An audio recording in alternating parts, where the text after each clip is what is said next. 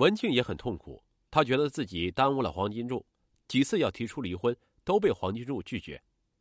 文静既歉疚又感到幸福，因为有这样一位深爱她的丈夫。然而，当深入了解到婆婆几次看孙子被大儿子拒绝的事后，她也深感自己对不住婆婆。只要下班回到家，文静就操持起所有家务，弥补自己的歉疚。但这依然消除不了王英心中的怨气。没法赶文静走，他就想方设法折磨文静，喝口水都要喊儿媳给他倒，不是嫌冷了，就是嫌烫了。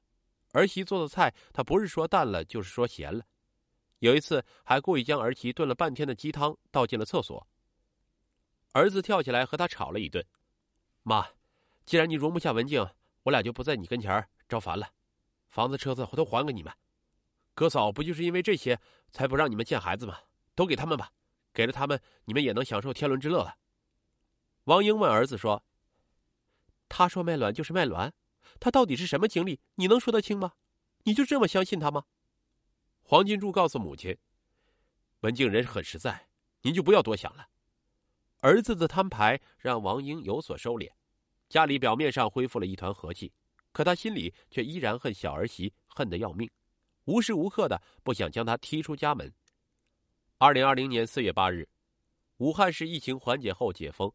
四月十一日，王英领着小儿子和小儿媳回老家给老祖宗上坟。一到老家，同学就把黄金柱喊走了。王英领着媳妇儿在村里走了一圈，村里那些老姐妹们见到他都感叹：村里就属他命最好，孩子争气。大伙儿都热心的问他怎么没有把大孙子带回来给大伙儿看看。王英尴尬的笑了笑，说：“武汉四月八日才解封，孩子小。”不敢带出门，然后逃也似的回到了自己家里。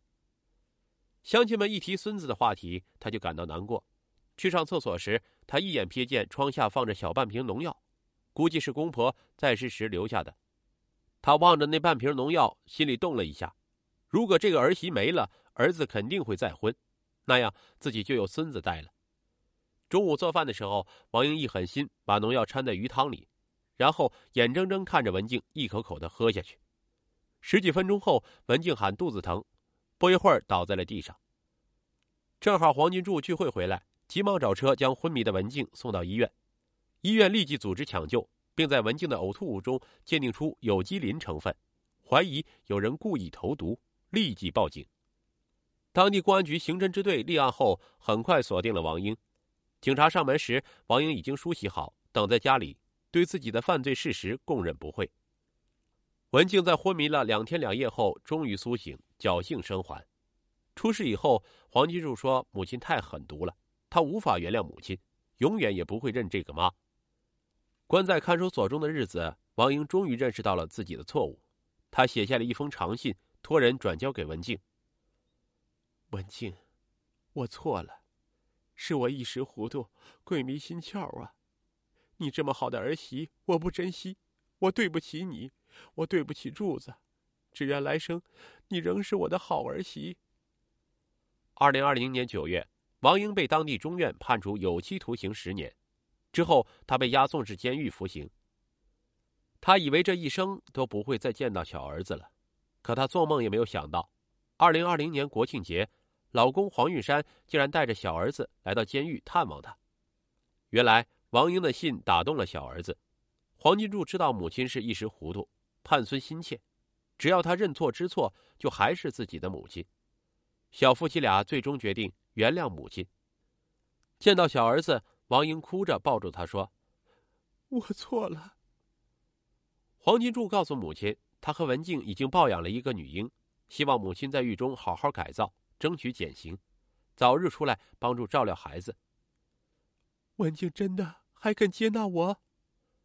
王英含泪问小儿子，黄金柱重重的点点头，嗯，若不是因为要带孩子，他这次就一起过来看你了。